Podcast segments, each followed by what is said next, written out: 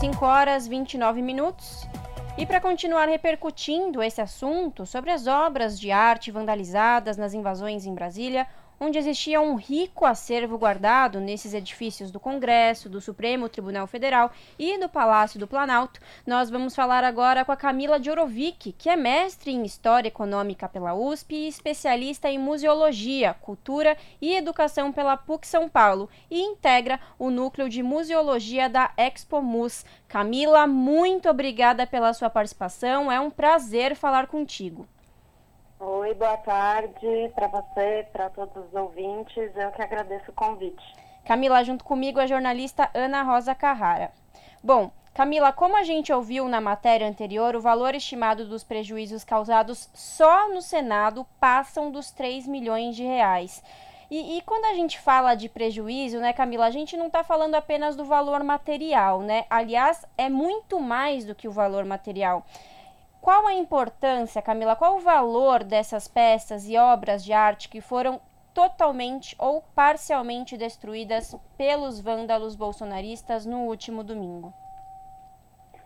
Olha, eu acho que o valor é, financeiro ele é apenas uma parte desse valor, né? A gente tem um valor simbólico envolvido né, nesses objetos que vai para muito além é, de qualquer coisa mensurável, na verdade, né? Então, o que aconteceu é, nesses atos fascistas, terroristas, foi um prejuízo incalculável e que tem uma dimensão simbólica muito forte, né? É, a gente pode verificar que o ato de destruir obras de arte ou monumentos, ele é um ato que por vezes pode ser legítimo, né? Que nem a gente vinha observando é, na Europa, até no Brasil, com o Borba Gato, por exemplo, né, é, diante de pautas que reivindicam certas reparações históricas, mas nesse caso o que a gente verificou foi uma é, destruição totalmente criminosa e é, com uma pauta absolutamente fascista e destruidora é, e que afeta ao Brasil e aos brasileiros como um todo, né? Exatamente, Camila, aqui Ana Rosa falando.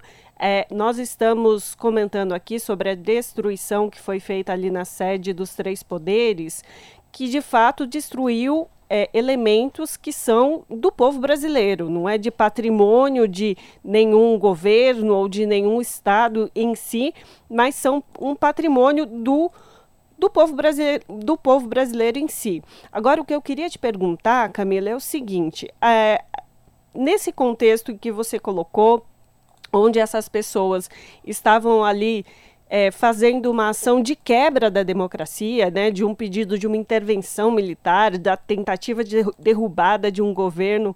A gente consegue fazer um paralelo disso com o que a gente viveu também em 64, por exemplo?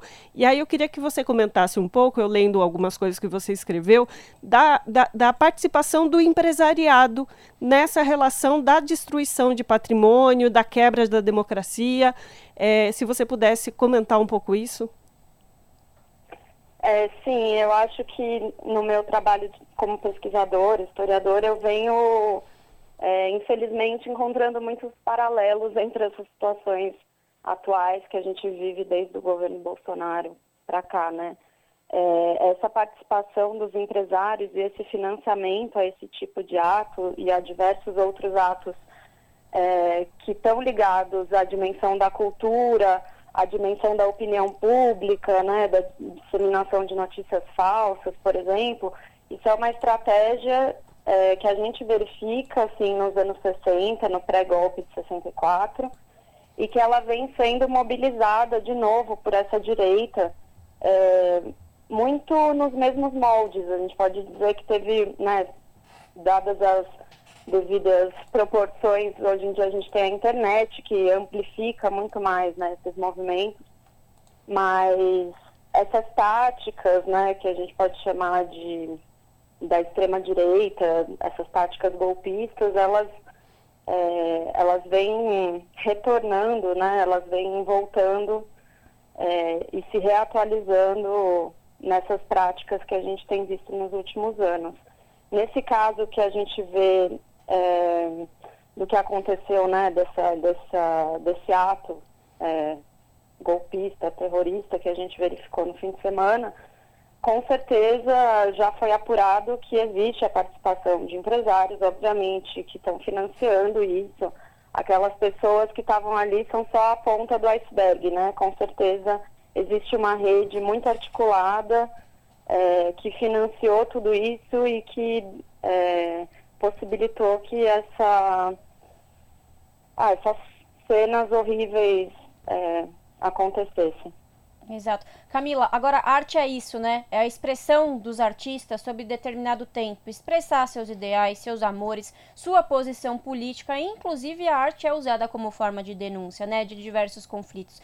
Na sua avaliação, esse tipo de ataque significa falta de conhecimento sobre a própria cultura e sobre a própria história, Camila, ou tem mais coisa aí por baixo disso? Eu acho difícil colocar como falta de conhecimento. Eu acho que tá, é um projeto né, que tem por trás disso. A gente pode fazer um paralelo com o fascismo mesmo, né, ou com o nazismo, que foram projetos de poder de extrema-direita que, é, que tinham essa intenção mesmo né, de destruição e de é, ir contra é, essas expressões artísticas e culturais para é, num sentido de destruição e de instauração de uma nova ordem ou de uma nova estética, né? Então eu, eu, não, eu não, não gosto muito de caracterizar como falta de conhecimento. Eu acho que isso é um, é um movimento mesmo que tem um projeto e algum, alguma coisa por trás. Agora, de tudo isso que foi destruído, eu acho muito importante colocar a questão de que é, nem tudo vai conseguir ser recuperado, né? A gente já tem um, um, inventário parcial das coisas que foram destruídas. A gente já sabe que grande parte vai conseguir é, ser restaurada e alguns objetos e obras de arte, infelizmente, não vão poder ser recuperados.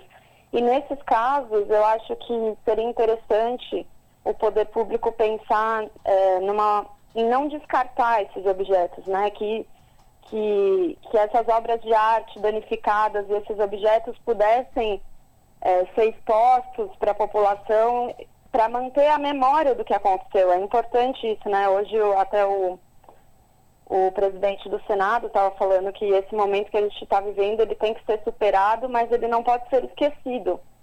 Então, é, essas obras de arte elas podem virar testemunhos disso para gerações futuras de alguma forma, né? Exatamente, isso também hum, é um símbolo né, da, da defesa da democracia. Agora, Camila, como você mesmo disse, muitas obras foram totalmente destruídas, que é o caso da escultura o, o, Flautista, mas muitas foram parcialmente destruídas, como a tela de Di Cavalcante, é, que fica no Salão Nobre do Planalto. É, tem um relógio também francês, que é uma peça única, já havia sido restaurado e, e, foi, foi danificado essas duas peças, ela em específico, elas conseguem ser recuperadas, restauradas? Pelo que chegou de informação para mim, eu não sou especialista em restauro e nem em conservação. Mas o que eu li até o momento de informações é que a tela do, de Cavalcante vai ser recuperada de alguma forma, e, mas que o relógio do Dom João VI não teria reparo, né? E é a esse objeto mesmo que eu estava me referindo, né? Ele talvez possa, diante dessa impossibilidade dele ser recuperado, a sua integridade física, material, que ele destruído, destroçado do jeito que ele está, que ele possa virar também um símbolo é, dessa barbárie para as futuras gerações e para as atuais também, é, poderem refletir criticamente sobre tudo isso que aconteceu agora.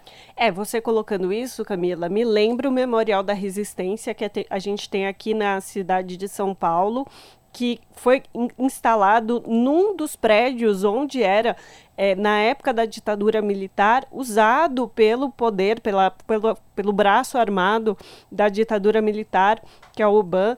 Então, é, cumpriria-se a mesma função, né? Isso que você está dizendo, né? Aquilo que não puder ser recuperado ou que realmente a restauração é impossível porque se perdeu ali características importantes da obra, cumpre essa função social, política, histórica também, né, Camila? Interessante isso que se coloca.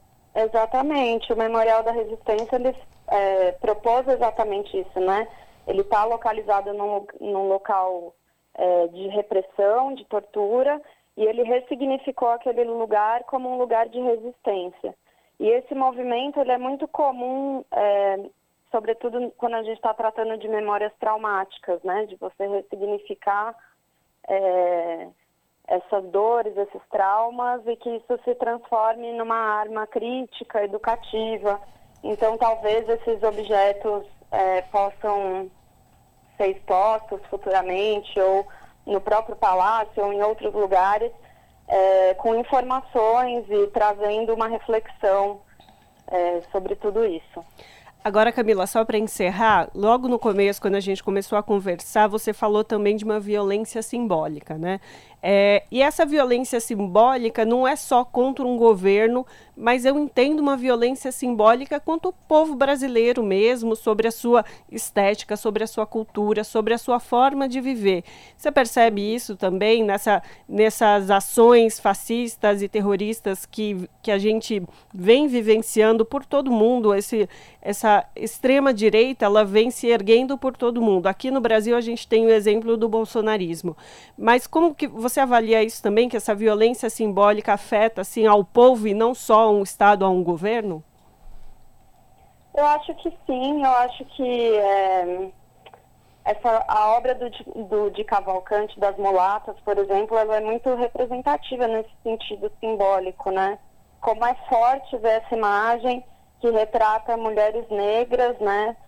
De um, foi feita por um pintor modernista, né? Que foi, assim, um movimento artístico é, alçado ao grande representante da identidade nacional, né, em algum momento. E como é forte ver a imagem, essa imagem é, esfaqueada, cortada, né, com essas mulheres ali presentes. Então eu acho que é inevitável que todos os brasileiros todas as brasileiras é, se sintam atingidos por isso.